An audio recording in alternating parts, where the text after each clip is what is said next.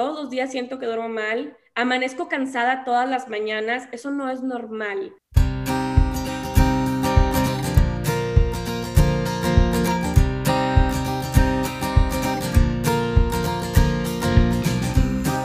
Hola, bienvenidos a su podcast Entre Tomas. Yo soy Abril. Y yo soy Brenda. Y hoy vamos a hablar de un tema que en lo personal es un hobby. Es una actividad que amo hacer, pero pues ya no he podido practicar tanto en estos últimos dos años y es el sueño. Cada quien tiene una relación diferente con el sueño. Para mí es algo bien padre. Brenda, la verdad es que como han escuchado en los demás capítulos, tiene un conflicto con poder dormir bien y creo que por más que sabemos que debemos de dejar el celular unas horas antes, tener alguna rutina, tratar de dormir cierta cantidad de horas, no lo hacemos como deberíamos y muchas veces esto nos causa algunos efectos secundarios de los que vamos a platicar hoy. Así es. Y bueno, para hablar de este tema que como dice Abril, para mí es un, tengo un love-hate relationship con, con la actividad de dormir. Em, tenemos a una experta. Ella es creadora de Sleepy Heads, es licenciada en psicología egresada de la UDEM, con maestría en terapia breve sistémica por la UANL posteriormente certificada como asesora del sueño infantil por el método Gentle Sleep. Dedica su carrera al apoyo a padres con hijos que aún no duermen de manera adecuada, les enseña a modelar hábitos positivos del sueño. Cuenta con muchas otras certificaciones, como el tratamiento de trastornos afectivos por la Universidad Complutense de Madrid, el Infant Mental Health and Development Foundation Program, impartido por The Wonder Wakes Academy, y disciplina positiva en la familia por la Asociación de Disciplina Positiva. Y ella es Ana Paula Garza Lagüera. Hola Ana Paula, ¿cómo estás? Bienvenida.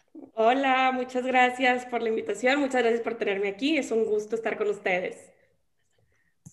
Bueno, y para empezar, Ana Pau, cuéntanos cómo llegaste a esta profesión, cómo llegaste a ser una experta en el sueño. Bueno, eh, yo soy psicóloga, mi plan de vida era dedicarme a la psicología clínica, en mi maestría todavía pensaba eso, pero luego terminé, me gradué de maestría ya embarazada, a punto de parir, y nació mi primer hijo. Y entonces puse un poquito pausa en esa etapa y llegó mi primer hijo y no dormía nada. Yo soy un poco como tú, Brenda, creo. Soy súper obsesiva y como muy, me encanta estudiar. Y entonces antes de tener a mi hijo leí un chorro sobre el embarazo, sobre la lactancia, este, sobre crianza, muchísimas cosas y sentí que me preparé demasiado y me empapé de todos los temas, pero el sueño para nada estaba en mi radar. O sea, no, ahorita como que ya está muy de moda todo este tema de sleep coaches y ha cambiado muchísimo en los últimos 3, 4 años, pero cuando yo tuve a Adrián, mi primer hijo, todavía no era tan relevante. De hecho, había en México como tres sleep coaches. Este, y, y no, mi hijo no dormía nada, nunca había sentido yo no era como tú, Abril, que necesitaba tanto el sueño, yo X dormía y normal, pero hasta que no me hizo falta el sueño, me di cuenta de, wow, lo impresionante que es y cómo afecta en todas las áreas de tu vida. Realmente Adrián dormía fatal, se levantaba unas 12 veces en la noche. Ay, no me O sea, no dormíamos, te lo juro, contadas. Llevaba bitácora porque soy obsesivita. No dormía nada, no dormíamos nada, ni mi esposo ni yo. Este, y estaba súper perdida en el tema del sueño. La verdad es que no, no lo había estudiado para nada y no sabía cómo hacer y pues me esforzaba y platicaba con el pediatra, pero nada funcionaba. Entonces, ya desesperados, buscando, investigando alternativas, di con este método de entrenamiento y dije, pues venga, este, yo soy muy así como de crianza con apego y todas estas cosas, entonces dejarlo llorar, no, me habían dicho obviamente, ay, nada más ciérralo en el cuarto y déjalo llorar y ya, pero no me atrevía, no podía con eso. Y encontré un método que sí era como mucho más gradual y de acompañamiento y eso sí lo logré hacer y nos cambió la vida, y el matrimonio, y la familia, y todo. Volvimos a descansar y fue maravilloso. Entonces dije, creo que, creo que por aquí le voy a dar. Les digo, en ese momento no había tanto como el tema de sleep coaches eh, en México. Y, y, pues bueno, me certifiqué y empecé por ahí y había una necesidad y demanda impresionante. Como yo, había muchísimas mamás allá afuera muriendo de una privación de sueño tan extensa y, pues nada, así me trajo la vida a este mundo, con un hijo que dormía fatal. Es que está cañón, ¿cómo te afecta? Y luego ahorita que dices, pues ya, cuando empiezan a dormir bien, literal se siente, o sea, nosotras decimos mis amigas así, de que, ay, ya estoy viendo la luz. O sea, así de mal te sientes cuando no duermen, que dices, ya, ya estamos viendo la luz, por fin duerme tres, cuatro horas seguidas. O sea, no manches, güey. A menos estás quedando dormida y ya se está despertando, está cañón. Sí, yo uso mucho esa frase, demasiado. Lo, lo, decimos mucho mi esposo y yo cuando tuve mi segundo y también vino con sus retos. Y cuando ya las cosas empezaron como a sentarse un poco las aguas, a encontrar más paz, ya por fin veíamos la luz. Sí, está sí, cañón. Sí, está muy cañón cómo se siente. Oye, aparte me encanta que como dices que es medio nuevo, digo ahorita pues ya tres, cuatro años, pero yo cuando escuché la primera vez como una sleep coach de que, ay, para que entrenes a tu bebé y así, pues yo dije, pues como un dog whisperer o que, como entrenar un perro. Y yo pensaba que iba a venir la sleep coach y lo iba a entrenar y yo decía, pues se va a quedar a dormir o qué pedo, güey, ¿cómo funciona esto? Y así que iba a venir y que ella lo iba a entrenar y de repente mágicamente el niño duerme 12 horas. Y luego cuando me pasaron el entrenamiento así de que, mamá, tú eres la que lo va a hacer. Es chamba, sí. Claro, dije, ¿cómo? O sea, y como tú, yo he tenido que encerrarme en mi closet porque no puedo irlos llorar, pero sí, claro que ya los dejo llorar. Y digo, bueno, mi segundo más reto, porque este sí puede llorar dos horas seguidas y él no se calla, entonces no funciona eso de dejarlo llorar, pero siento que sí es algo que nos afecta muchísimo, por eso queríamos grabar este capítulo, más que entender el sueño de los niños o así, que como dices, ya hay mucho allá afuera, el cómo nos afecta no dormir, porque realmente creo que no le damos la importancia que, que tiene y que necesita, o sea, es alimento para nuestras vidas, el sueño también. Sí, hay muy poca cultura y creo que cada vez se está trabajando más todos los profesionistas en esta área. Yo voy a los congresos de sueño que hay aquí en México todos los años y veo como cada vez todos los diferentes profesionistas que nos involucramos en esta área vamos como haciendo más conciencia y llegando a más, a más áreas, a, a darnos a conocer más, porque realmente tenemos muy poca información y muy poca conciencia respecto a la importancia del sueño. Sabes muy bien que tienes que comer saludable para estar bien, sabes muy bien que tienes que hacer ejercicio, pero sueño como que X. Nos parece que es algo más negociable o flexible o que podemos hacer más lo que queramos con ello. Y así vivimos, este, haciendo lo que queramos con nuestros horarios, nosotros adultos, y creemos que no pasa nada. Y la realidad es que pasa muchísimo. Si yo trato de a veces abordar este tema de cómo nos afecta a los papás o a los humanos en general, al adulto, no dormir porque la gente no lo dimensiona. Y como papás, muchas veces la gente, las mamás, hablemos de mamás, muchas veces las mamás eh, les parece que no pasa nada si ellas no duermen porque tienen que hacer todo por sus hijos, ¿no? Yo me tengo que entregar enteramente por mis hijos y entonces mi sueño no pasa nada. Y a ver, reconozcamos que es lo más realista que en un inicio con tu recién nacido no vas a dormir, sí, por una etapa de la vida, pero el humano no está diseñado para aguantar cinco años de no dormir o diez meses de no dormir. Realmente la primera etapa con tu recién nacido, tres meses, pues ahí vamos, podemos sacar la chamba, pero empieza a cobrar factura, la deuda de sueño se va acumulando y, las afectaciones de nuestro cuerpo son muchísimas y catastróficas. Y esa parte es la que las mamás no entienden. No vas a estar bien para tus hijos si no te cuidas a ti. Si, no, si no cuidas tu sueño por entregarte toda por tus hijos, entre comillas, pues, pues entregaste todo. Se quedó vacío tu vasito de agua y ya no hay más que dar. Claro. Entonces, no, siento que, es, o sea, sí es, tiene muchísimo que ver, como dices, pues con, con esta parte como de, de la perspectiva de sacrificio de las mamás, pero siento que como cultura lo tenemos todos, no solo las mamás, el hecho de sentir como que entre más sacrifique es mejor, o tipo, yo trabajo 15 horas al día, entonces te sientes un chingón, o no, hombre, me levanto todos los días a las 5 de la mañana y entonces, wow, qué, qué padre, qué esfuerzo, o sea, como que glorificamos el sobreesfuerzo y el sacrificio y el estar todo el día en chinga. No le damos el valor que tiene al, al, a la importancia del sueño, ¿no? Claro, y en la maternidad creo que eso pasa muy, de manera muy particular. O sea, yo les digo mucho a las mamás, no hay medalla de honor para la mamá más cansada. No hay medalla de honor para la mamá más desvelada. No existe, porque a veces lo creemos como un trofeito de que, ay, no, no, no, no he dormido en cinco meses, como si eso representara, soy súper buena mamá, por ende. Claro que no. Las buenas mamás no tienen que estar privadas de sueño, pueden ser perfectas mamás y dormir. Entonces, a veces creemos que una cosa es igual a la otra, que una mamá súper sacrificada es la que representa una buena mamá. Y culturalmente y socialmente, puede que sí la gente lo vea así un poco y por eso se refuerza y se mantiene ese tipo de, de actitudes. Pero si lo piensas, pues no tiene nada que ver. O sea, es todo lo contrario. Generalmente te va haciendo más o menos buena mamá. Yo lo vi en mi vida. O sea, yo cuando estaba en esas facetas de mi vida sin dormir, o sea, me, me, llevó a la depresión. Me puse súper, súper mal. Y ahí era la peor versión de mí. Era la mamá más irritable, con menos paciencia, eh, todas las cosas que había estudiado y todas las cosas que había preparado de eh, cómo iba a estimular a mis hijos y cómo iba a inculcar ciertas... No, no tengo ganas de nada, o sea, no, me, no te quiero ver ni en pintura, ya te atendí toda la noche, toda la madrugada, ya no te quiero ver.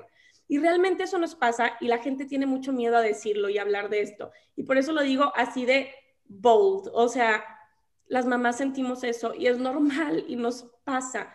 Lo malo está en quedarnos calladas y seguir viviendo en silencio en ese estado. Ahí es donde está lo mal, lo malo.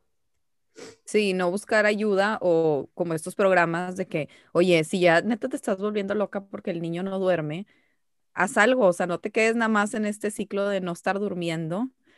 Es que sí, está muy cañón. Ana pero bueno, a ver, cuéntanos para separar como entre niños y adultos, como cuál serían las mayores, cuáles serían las mayores diferencias entre la función del sueño y los ciclos entre niños y adultos. La función es la misma. Ambos necesitamos dormir de entrada para sobrevivir. Puedes morir de no dormir. Eh, pero para operar adecuadamente, todas las funciones de nuestro cuerpo van a estar vinculadas con el sueño, el que operen bien. Por ejemplo, nuestro sistema inmunológico, nuestras defensas, se van a ver afectadas desde tres horas que le quites a tu eh, cantidad de sueño que deberías dormir, ya se inicia un proceso inflamatorio en el cuerpo, que eso eh, desencadena ciertas funciones que ponen, dejan un sistema inmunológico más comprometido. Quiere decir que eres más propensa a enfermarte. De la gripita, de cualquier virus, bacteria, ese tipo de enfermedades, pues se potencia mucho más cuando estás mal dormido. Eh, durante el sueño es que se consolida la memoria, los aprendizajes. Si no duermes, no te puedes concentrar. Todo ese tipo de cositas es idéntico para niños y adultos. Ambos lo necesitamos para poder operar adecuadamente. Ahora, sí es diferente el sueño del niño y el adulto en cuanto a ciclos y a cómo, cómo funciona en sí. El sueño de un recién nacido es súper inmaduro, va a ser un sueño muy ligerito, los ciclos son mucho más cortos, un adulto duerme en ciclos de 80, 90 minutos y un niño de 50 minutos más o menos. Y los ciclos de ese bebé pues van a ser eh, de un sueño más ligero y conforme va creciendo, su sueño se va haciendo más maduro y empieza a pasar ya por todos los eh, niveles o etapas del sueño, este, no REM, REM 1, 2, 3, 4, como los diferentes niveles de, de profundidad del sueño eh, ya para los seis meses tenemos un niño que puede dormir con todas esas etapas y su sueño es bastante similar al del adulto, aunque los ciclos siguen siendo más cortos. Entonces, bueno, así a lo largo de los años va a seguir madurando, pero en sí, aunque los ciclos sean más cortos, el sueño tiene la mismita función, permitir que el ser humano opere adecuadamente. Ok. Ana Pau, ¿y todos necesitamos ocho horas al día? Porque luego hay gente que dice que no, hombre, yo con seis horas tengo y soy la más eh, funcional o los niños que duermen mucho más? O sea, si es realmente ocho a fuerza todos o cada quien tiene su ciclo? Sí, sí funcionamos diferente. Eh, sí hay diferentes necesidades en el adulto y en el niño de cuántas horas dormir, pero no está muy lejano de, para el adulto de esas ocho horas. Y el problema es que, aunque sí puede que tú necesites un poquito menos, el tema es, eh, el problema es lo perceptivo. La gente suele creer que necesita mucho menos de lo que realmente necesita, porque como en general. Sí, porque salimos, salimos a flote, estamos bien y tenemos eh, ya como muchos recursos. También a veces nos acostumbramos a sentirnos así, así de mediocremente bien. Este, y entonces esa es nuestra normalidad. Pero la realidad es que sí, sí necesitamos, algunas personas necesitan nueve horas, otras necesitan más tipo siete, por eso el promedio es como ocho pero, pero aunque pueda variar un poquito por ahí, sí lo que, lo que vemos como fenómeno es que la gente suele creer que necesita menos horas de las que realmente necesita. Y eso es un problema muy serio a nivel social. En los niños pasa igual. Hay papás, los niños necesitan mucho más sueño que los adultos. Eh, y hay niños que van a batallar más para obtener ese descanso, sobre todo si no tenemos el escenario correcto, los horarios correctos, todo ese tipo de detalles. Eh, si me ha llegado papás que me dicen, ay, sí, no, mi hijo duerme ocho horas, un niño de un año. No, necesita once. O sea, sí es una diferencia enorme.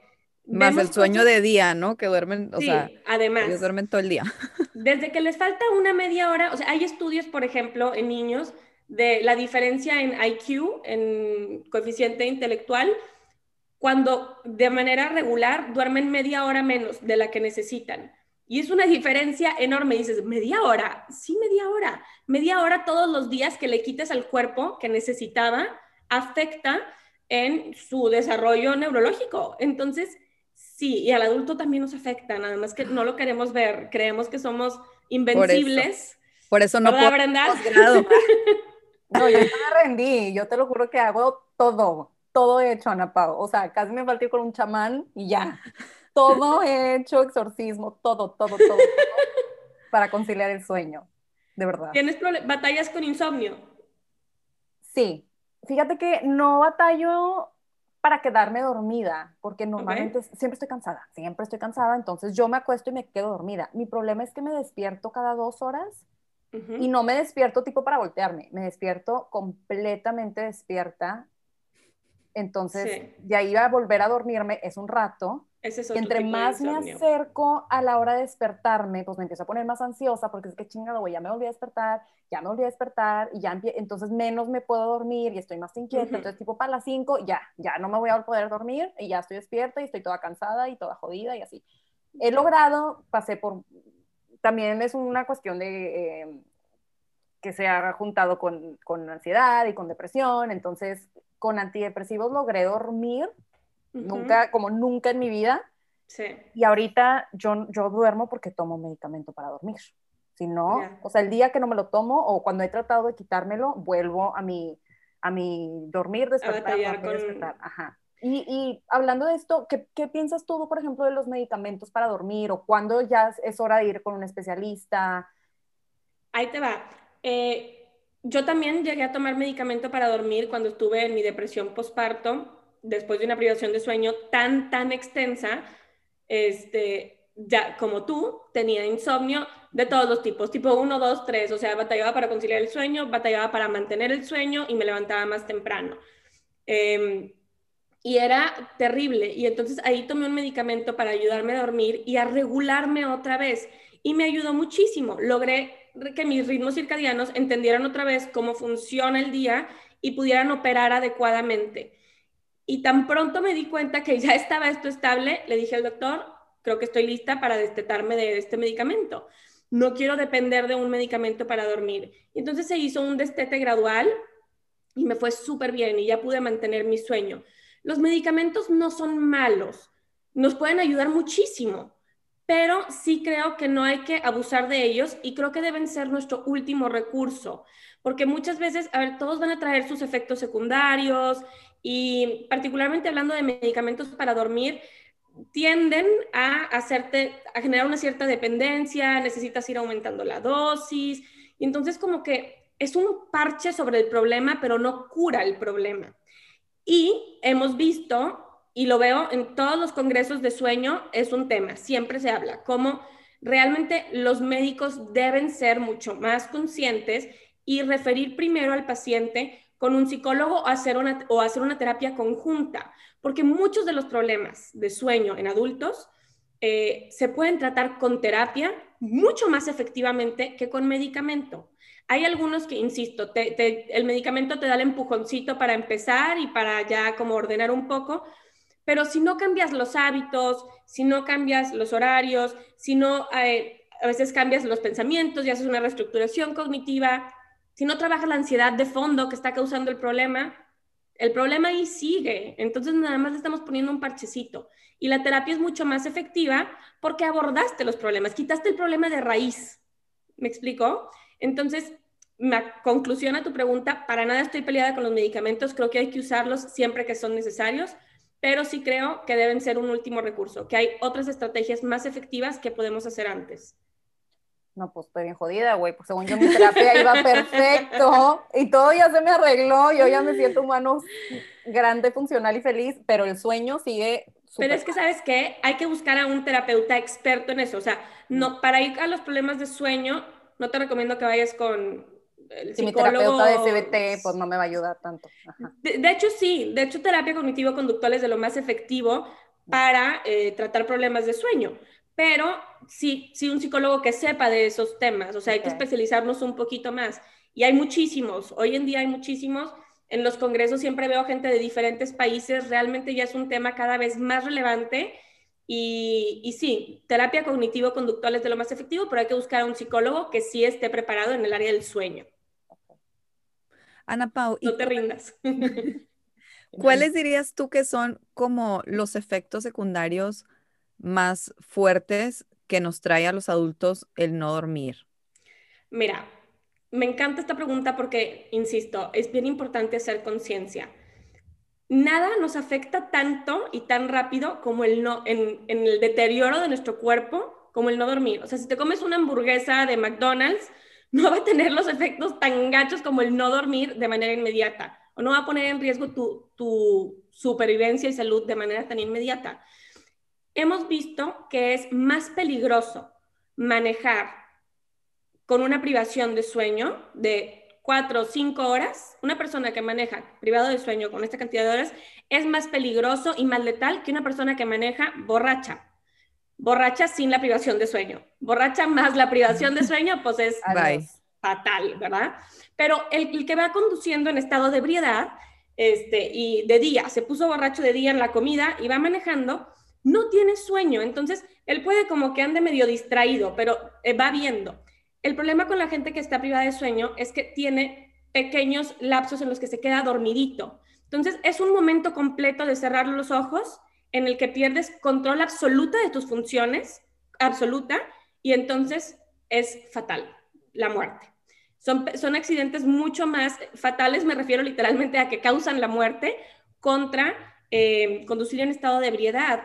Entonces, esto es dramático, realmente es mucho más peligroso que manejes cuando no has dormido bien. Y yo les digo a las mamás, tú estás manejando todo el tiempo con tus hijos en ese estado de privación de sueño. Pones más en riesgo a tu familia en ese sentido también eh, cuando no, no atiendes esta área.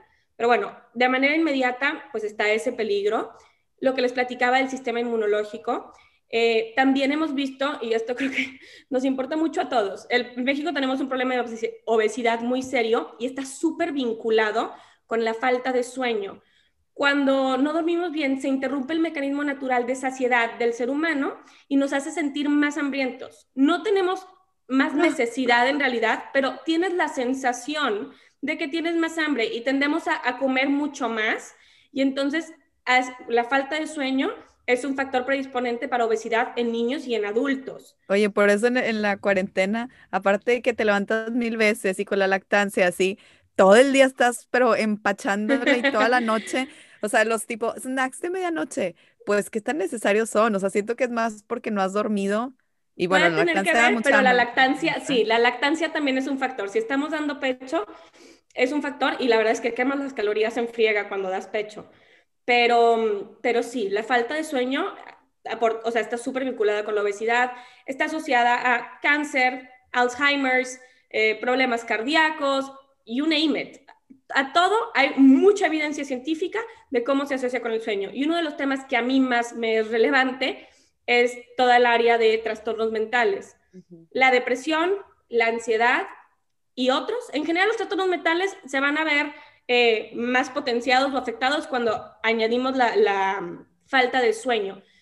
Pero es un desencadenador o detonador también de muchos trastornos, particularmente depresión y ansiedad. Cuando no dormimos bien, producimos mucho más cortisol porque nuestro cuerpo tiene que hacer un esfuerzo adicional por mantenernos despiertos. Cortisol es esta hormona, cortisol y adrenalina, las hormonas del estrés, nos mantienen alerta. Entonces, le pasa a niños y adultos y por eso también hay mucho sobrediagnóstico de trastorno por déficit de atención en niños. Muchas veces son niños simplemente mal dormidos. Y entonces el cuerpo trata de compensar por ese sueño, tienes ganas de dormirte, pero mi mundo me exige que me mantenga alerta, porque ahorita estoy en clases, porque ahorita estoy este, haciendo cosas para los niños, y entonces ¿qué hacemos? El cuerpo bombea cortisol y cortisol y cortisol. pones a tu cuerpo en un estado de estrés constante para mantenerte despierto y bueno, eso incrementa muchísimo la ansiedad, naturalmente, y las chances de llegar a una depresión. O sea, yo, yo que estuve en una depresión postparto, no recién parida, fue mucho más adelante, tuvo todo que ver con no he dormido en años. En el momento en que me dieron medicamentos y dormí, ya empecé a, eh, a mejorar. Obviamente es un proceso, es un proceso emocional y es un proceso eh, neurológico, hay muchísimo desgaste en el cerebro, pero, pero sí, desde que empecé a dormir ya las cosas empezaron a mejorar.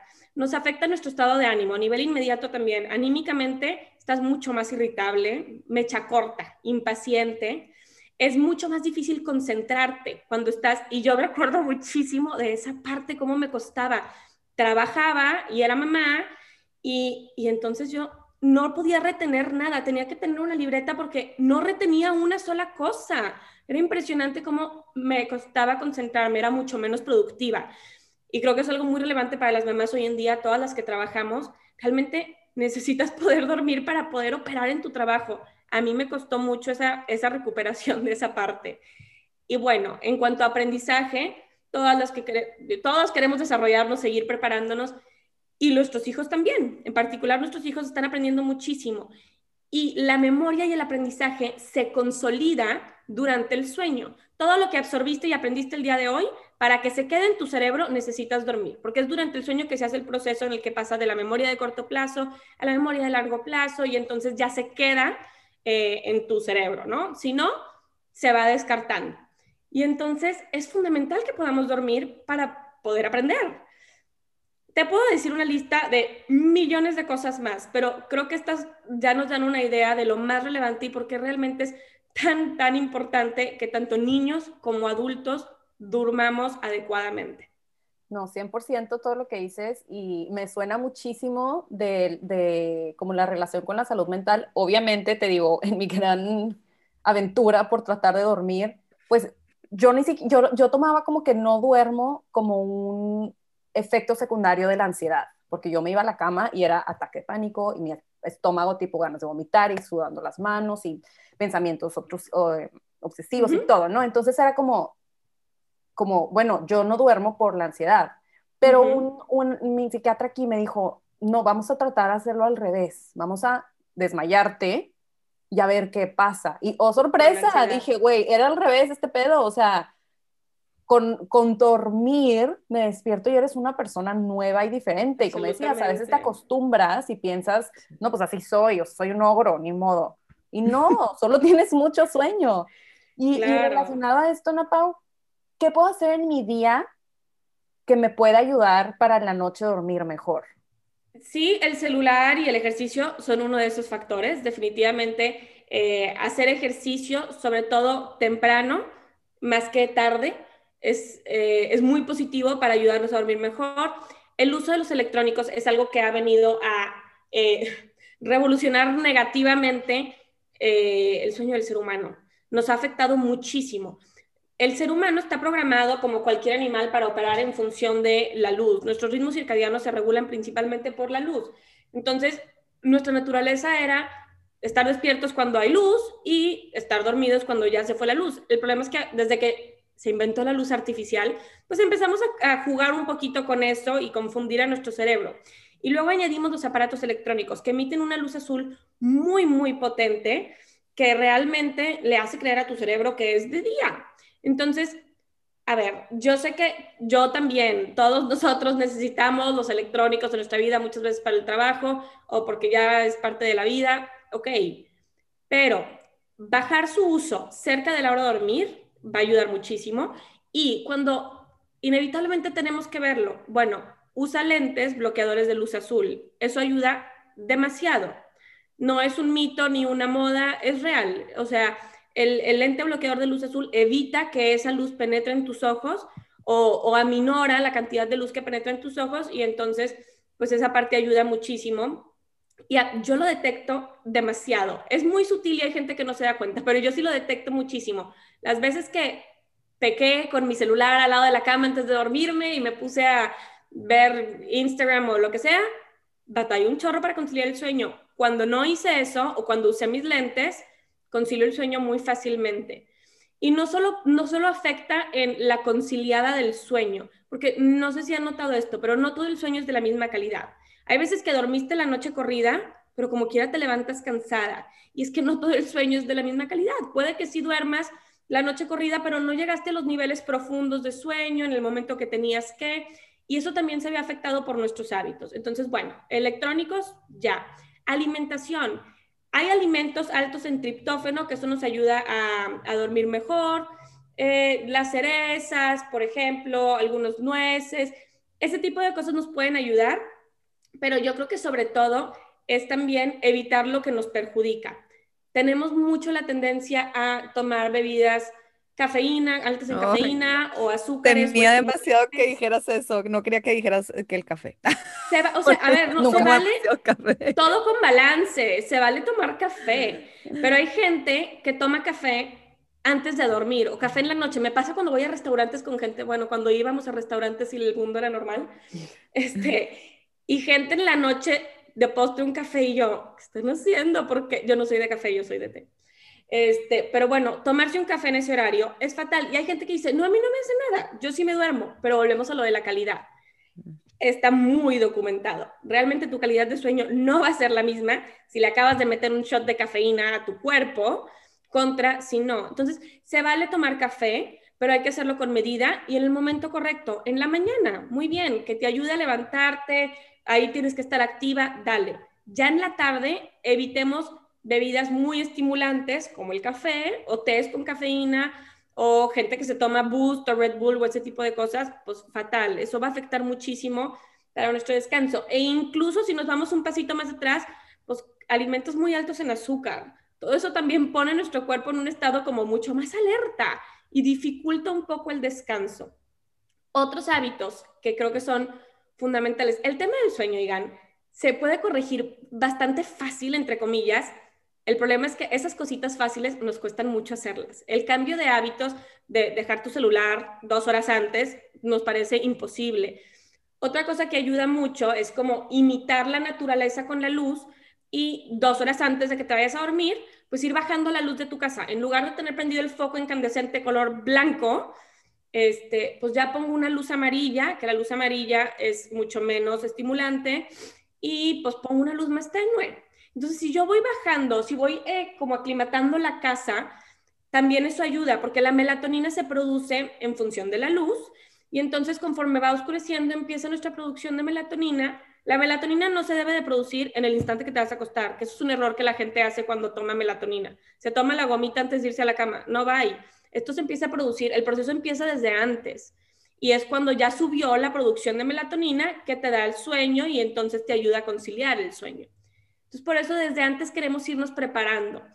Una parte fundamental y creo que es la más difícil para el adulto es los horarios. Lo platico demasiado con niños, con niños sí me parece que no es negociable, tenemos que tener horarios adecuados para los hijos y eso va a ser toda la diferencia en que duermen bien o no. Pero con adultos, si bien no vamos a tener un horario estricto de a las 10 en punto tengo que estar en la cama, un horario medio flexible, pero, pero sí medio apegado a algo, va a ser una diferencia enorme. Brenda, esto va para ti, te puede ayudar mucho. Estoy tomando notas. Estructurar esta parte es, es que es, es, toda la diferencia, porque nuestro cuerpo, ok, volvemos a los ritmos circadianos, ¿verdad? Ese mecanismo natural, ese relojito interior que nos dice cuándo toca hacer qué. Si tú todos los días le dices a tu cuerpo que le toca levantarse a las 7 de la mañana y le toca dormirse a las 10 de la noche, tu cuerpo va, el relojito está en sincronía perfecta. Armónicamente opera todo, en los engranes están perfectos.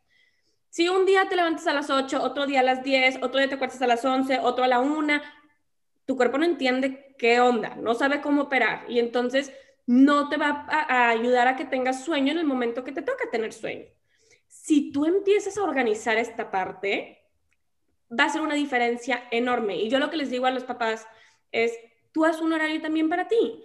Y si ya sabes que te tardas media hora en tu rutina de la noche de desmaquillarte y ponerte cremas, pues entonces a las nueve y media ponte una alarma o a las diez y decir, ya, time's up, se acabó, apago la tele o dejo la compu, lo que sea que estoy haciendo y me voy a hacer mi rutina.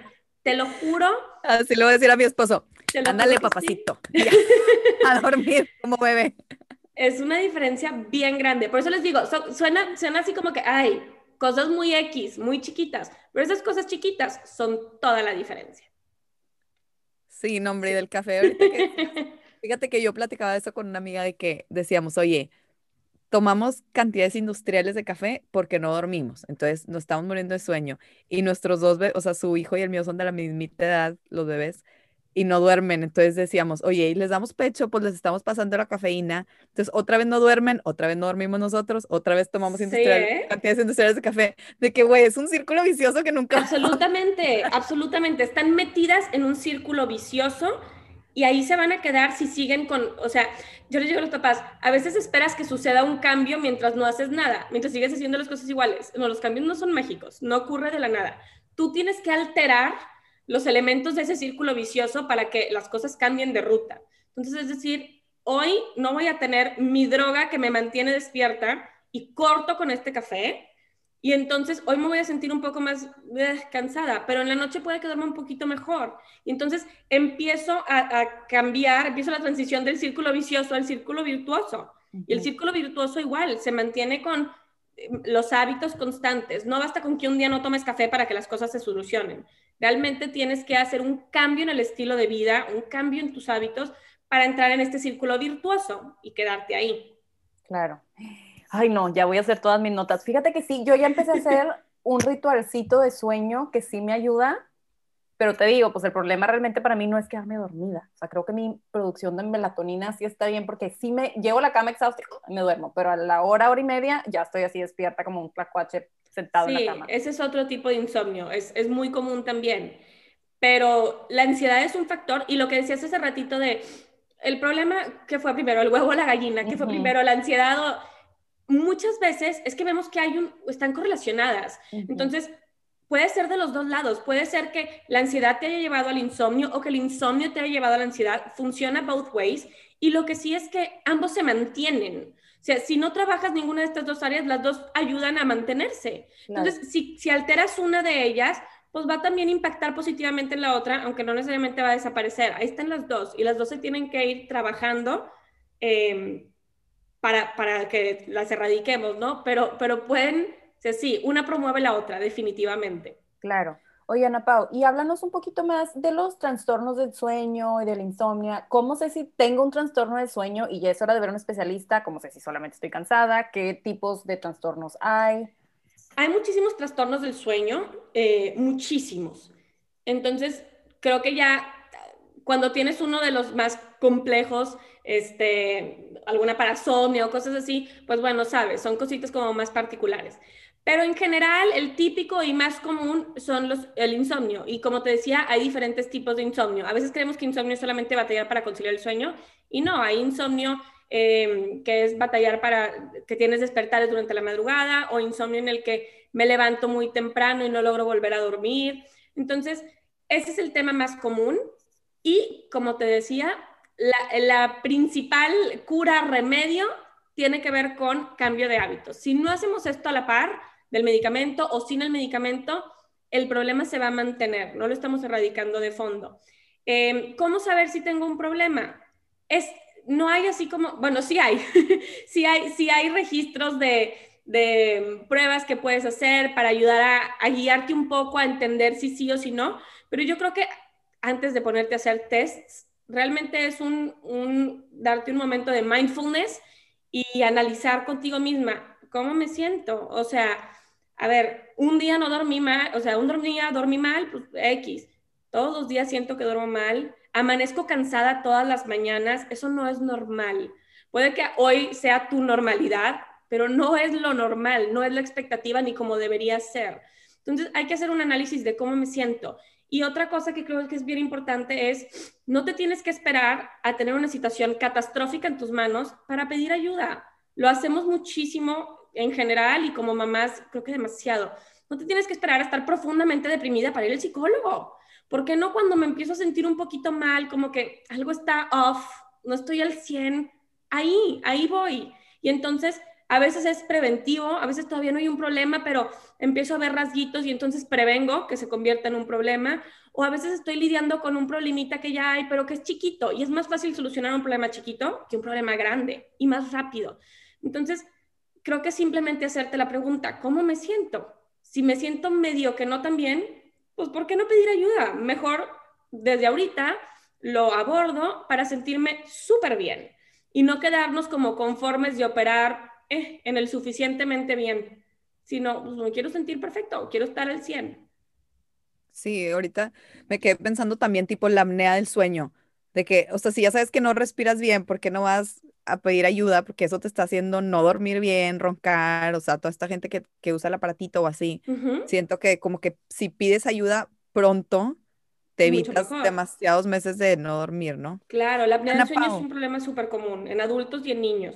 Y hay que tratarla, hay que tratarlo definitivamente porque va a afectar demasiado en la calidad de nuestro sueño y a veces ni nos damos cuenta. Mucha gente que tiene apnea no sabe y simplemente despierta cansado porque el sueño no fue reparador. El cuerpo constantemente está pasando por periodos de estrés mientras estás intentando descansar y entonces hay que pedir ayuda, hay que ir por una evaluación. Sí, y, y cómo en las, cómo afecta o cómo está relacionado con las hormonas. Porque fíjate que nunca he como leído o investigado que de si en el embarazo, el posparto, la lactancia, ya sabes, sí, o sea, tus periodos hormonales como mujer principalmente afecta el sueño. Una pregunta muy interesante. Fíjate que en periodos así de la mujer no tengo el dato, nunca lo he leído, no me ha tocado leerlo en ningún lugar, pero lo voy a checar. Eso está muy interesante. El tema de las hormonas, sí, definitivamente está vinculado con nuestro sueño. El sueño es un proceso, pues, súper hormonal. Producimos ciertas hormonas y en función de ellas es que tenemos el impulso de dormir o de mantenernos despierto. Una hormona muy importante, em, hay como dos procesos que, regulan nuestro sueño. Uno son los ritmos circadianos y el otro es em, el proceso de, proceso de la producción de adenosina, que es una hormona en la que genera presión de sueño, así le llamamos. Pasan adultos y en niños y por eso, no sé, Abril, si, conoces o has escuchado las ventanas de sueño, que es ese tiempo que el niño tolera estar despierto. Bueno, del sueño es el mayor estrés de todas las mamás. Se le va a pasar la ventana, ya no se va a dormir. Es real, es real. Y nosotros también tenemos ventana de sueño, nada más que el adulto ya aguanta sus 12 horas despierto, pero se va produciendo una presión de sueño en la que estamos agregando esta hormona y entonces conforme va aumentando la aceleración, pues va creciendo la cantidad de la presencia de esta hormona en tu cuerpo hasta que llega al límite y le dice a tu cuerpo, es momento de dormir. Y entonces tú tienes que dormir para bajar la expresión o la, segregación de esta hormona y poder estar otra vez como en homeostasis, ¿no? Y ese es otro proceso que regula el sueño en nuestro cuerpo. Sucede también en los niños y al principio, cuando sus ritmos circadianos no se han establecido, cuando tenemos un bebito, pues ese es el regulador del sueño principal, eh, las ventanas de sueño, precisamente. Las latosas ventanas de sueño sí, sí puede ser un pain, pero si aprendes a entenderlo no tiene que ser así. Realmente si aprendes a entender cómo funciona y a respetarlo, es muy fácil seguirle esa pauta a tu bebé y es mucho más fácil que ellos duermen. E igual en el adulto. Cuando tú te duermes, no sé si les ha pasado, yo cuando estuve en todos estos procesos eh, personales, lo entendí mucho mejor porque lo viví todo el decir, ¿sabes qué? Yo a las 10, y literal, yo a las 10 empiezo a bostezar. Pero generalmente bostezaba y me quedaba viendo la tele. O sea, bostezo e ignoro las señales que me manda mi cuerpo de que es momento de irme a dormir. Pero si yo en ese momento apago la tele, me lavo los dientes y me acuesto, voy a dormirme en un segundo. No voy a batallar nada, porque estoy justo en ese momento que mi cuerpo me está pidiendo dormir y entonces caes muy fácil. Pero generalmente el adulto la forzamos y dices, ay, no X, y sigues ahí haciendo lo que, que sea, y entonces te vas a dormir una hora después, cuando tu cuerpo ya hizo la labor de compensar con cortisol, y entonces ahora ya estás high, o sea, estás medio hypercita y ahora trata de dormirte y pues te vas a tardar otra hora más. O sea, nos saboteamos muchísimo. Entonces, las hormonas tienen todo que ver con nuestro sueño, regulan si tenemos un problema de desbalance hormonal, pues sí, sí puede estar afectando. Generalmente no es lo que lleva a consultas de problemas de sueño, no es como el tema más común y más relevante, pero sí, sí puede ser algo que, por ahí afecte. Eh, en la lactancia, en el embarazo, sabemos que en el sueño también se ve como afectado, pero de una manera chistosa. Por ejemplo, es muy común que las embarazadas tengamos sueños raros. Sueños extraños son muy común. A veces batallas un poquito más para, para dormir, pero también está de la mano el factor de estoy incómoda, no me puedo mover igual de bien, tengo que levantar para hacer pipí 15 veces. Entonces, hay muchas cosas que, que participan y no nos es difícil como analizar el tema aislado. Pero sí, hay muchas alteraciones hormonales y definitivamente puede ser algo que afecte. Sin embargo, como les decía, no es el principal ni lo más relevante cuando hablamos de problemas de sueño. Ok, perdón, súper rápido, es una pregunta súper cortita, pero antes que se me olvide. Eso que dices, ¿tiene que ver con la calidad del sueño, si te acuerdas de tus sueños o no?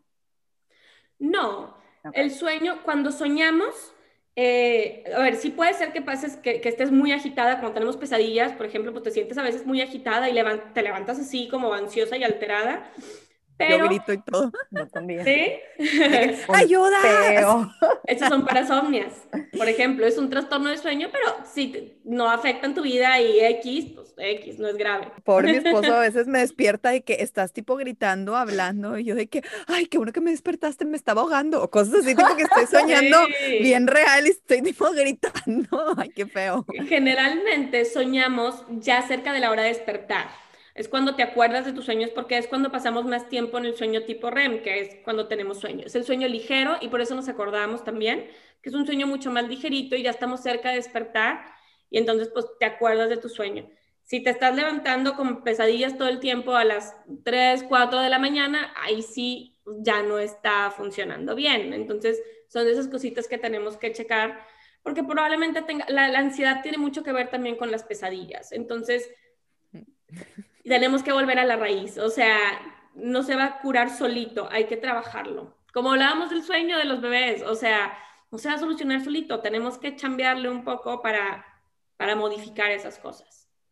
Ay, Ana Pau, ya me lo vamos a cerrar, pero solo te quiero hacer una última pregunta más enfocada como a la relación de los papás, porque, por ejemplo, en lo personal, nosotros tenemos una vida, ahorita ya no tan sociable, pero sí, y nos causa mucho conflicto a veces de que, oye, saliste a comer o no sé qué, ya le toca la siesta al niño, o ya te tienes que regresar porque ya se tiene que dormir.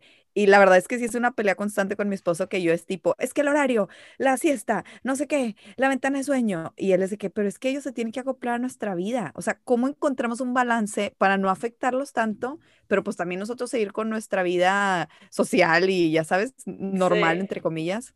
Ahí te va, es un tema, ¿eh? es un tema que me toca platicar mucho, mucho con mis clientes, porque los papás nos resistimos a aceptar nuestra nueva realidad. Yo les digo a los papás que inevitablemente el ser humano pasa por un duelo cuando se convierte en papá, en el que tienes que procesar que estás dejando atrás un tipo de vida que va a cambiar por completo. Aguas, la mujer no deja de existir cuando se convirtió en mamá, no eres ahora solo mamá, también eres persona y también tienes necesidades personales, pero vas a ser mamá ya por siempre. La realidad es que cambiaste. Entonces, aceptar y entender esto es difícil. Yo me acuerdo mucho con mi esposo que siempre teníamos como el, no, bueno, pero ya nada más que pase esto, ya. O sea, bueno, pero ya nada más que tenga seis meses, ya. O ya nada más... Y, y siempre estábamos como esperando un, ya nada más algo para que ya regresáramos a la normalidad hasta que nos dimos cuenta que ya no vamos a regresar a la normalidad. El mundo como antes ya no existe, nuestra vida cambió. Y si lo aceptas, va a ser más fácil, porque cuando lo aceptes, puedes empezar a ser creativo e ingenioso y buscar maneras de adaptar mi nueva realidad para permitirme, o para ser un poco más flexible y permitirme disfrutar un poco de las otras cosas, pero ya no va a ser igual. Me pasa con papás que oye, no, pues yo, o sea, que mi hijo se adapte a mis necesidades, yo quiero ir a la fiesta yo quiero ir a la cena, entonces nos lo llevamos y ahí que se quede dormido, este, le hacemos un tendido y luego me lo llevo. Es que no va a funcionar. Y generalmente son los papás que llegan conmigo porque están batallando porque sus hijos no duermen bien. Claro, eso va a cobrar factura. Los hijos no están, los bebés, los niños no están diseñados para eso.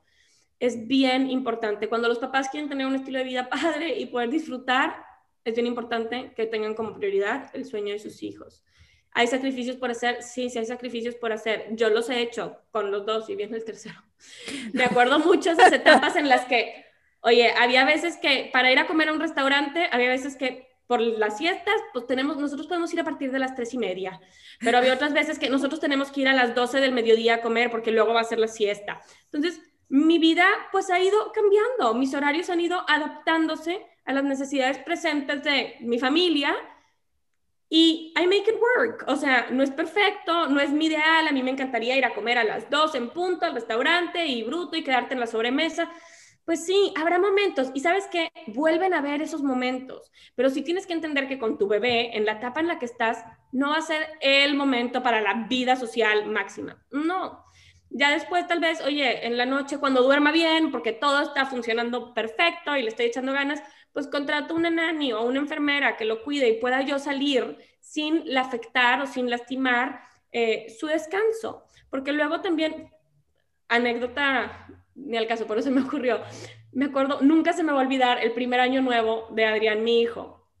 Hicimos fiesta, bueno, fiesta, cenita con amigos, mi esposo y yo en mi casa, vivíamos en un depa, y pues entonces ahí estaba el bebé y nosotros acá en la fiesta, ¿verdad? Se despertó cada media hora, porque además tenía una amiga súper loud que se carcajea, pero fuerte, entonces lo despertaba todo el tiempo, cada vez que se reía, yo decía, otra vez.